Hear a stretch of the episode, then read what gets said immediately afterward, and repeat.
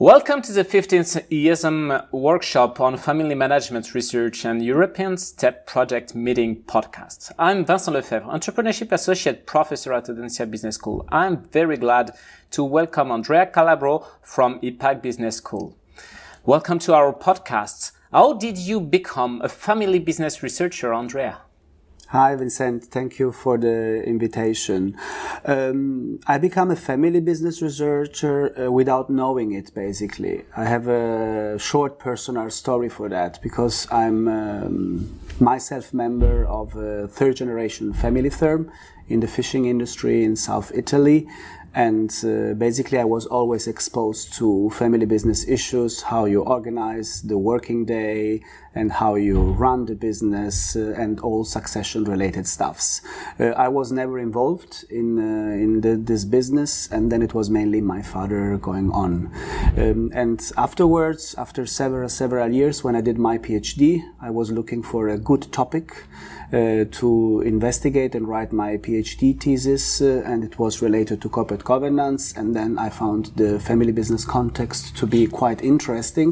And as I was exposed to that when I was a, a child, so I started uh, looking at that. So that's why uh, how I started, uh, um, yeah, the family business research.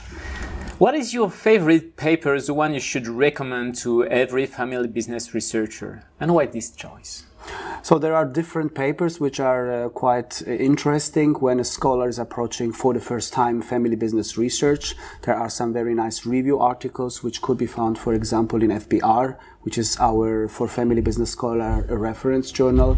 So there are many nice and good reviews by, uh, for example, Professor Sharma Pramodita has done a very good job setting up the fields, but also recently we have many and different papers. This is from the general point of view. Then if I have to advertise a bit of the research I'm also doing, uh, there is one article uh, of the ones I have been working in the last years I'm especially happy about or proud about. It is an article which talks about uh, primogeniture and leadership succession in family firms. And I would really recommend to look at this type of research because it investigates uh, the role of birth order of children in the succession process and uh, argues that there are uh, genetic and behavioral differences among children based on birth order.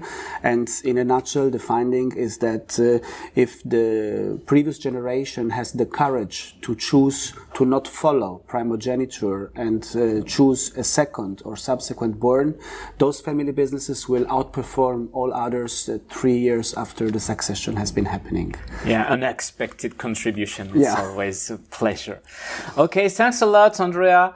Uh, for joining us for this podcast. Just one question left. What are, for you, uh, in your opinion, the odd topics now in uh, family business research? That's always a, a, tough question to, to answer. I have a, a, personal view about that, of course, and being here today, also representing the STEP project, that's what we are also trying to do, identifying what has to come in the future of family business research. And one aspect that we in the STEP project believe to be important is to get more uh, family issues uh, within uh, family business research. Because we try now to address a lot of management related problems related to growth and other stuffs, but in reality, there is a lot, many aspects from the family system which are left out. One of this is, for example, the role of changing demographics.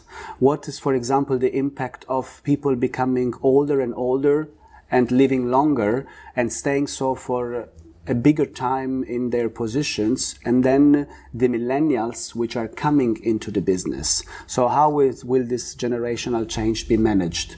Uh, what about uh, the role of uh, severe sicknesses or illnesses such cancer? So how the dynamics between family members during these types of experience bad experiences can influence the way in which they manage uh, the business?